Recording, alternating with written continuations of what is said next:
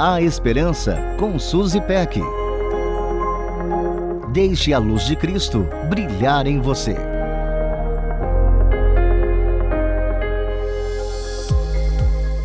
A expressão estou aqui pensando na vida muitas vezes é usada por alguém que está relaxando, não está fazendo nada. Esses dias eu não estava relaxando, mas pensava sobre a vida e digo que meditar nesse assunto é profundo demais.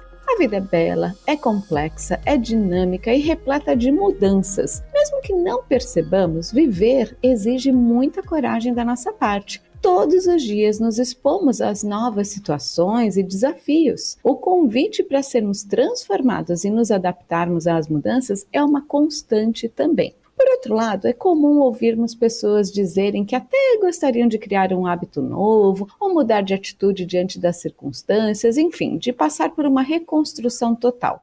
Aí se lembram de que já não são tão jovens assim. E não tão jovens assim, pode ser gente com 20 anos, com 30, independente da idade. É mais o que a pessoa pensa do que a idade em si. Aí elas pensam o seguinte: a essas alturas da vida, nada disso é para mim. Isso vale para aprender um novo idioma, começar a praticar esportes, aprender a tocar um instrumento ou simplesmente para criar novos hábitos.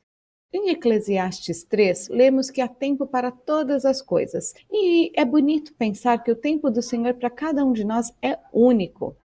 Aos 80 anos, Moisés viu seu mundo ser completamente transformado. Ele aceitou o chamado do Senhor para libertar o povo do Egito. Você já pensou no tanto de mudança que isso exigiu de Moisés? Ele não apenas teve que se deslocar de onde estava e reciclar a maneira de olhar o mundo. Moisés precisou exercitar sua fé, desenvolver novas habilidades e trilhar caminhos totalmente desconhecidos.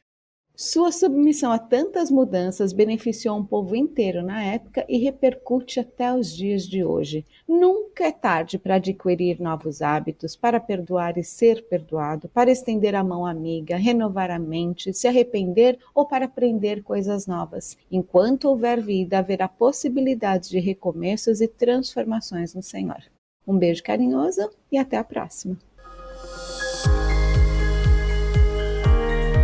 A Esperança com Suzy Peck.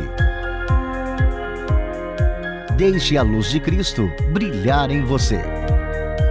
Para conferir esse e outros conteúdos, acesse transmundial.org.br.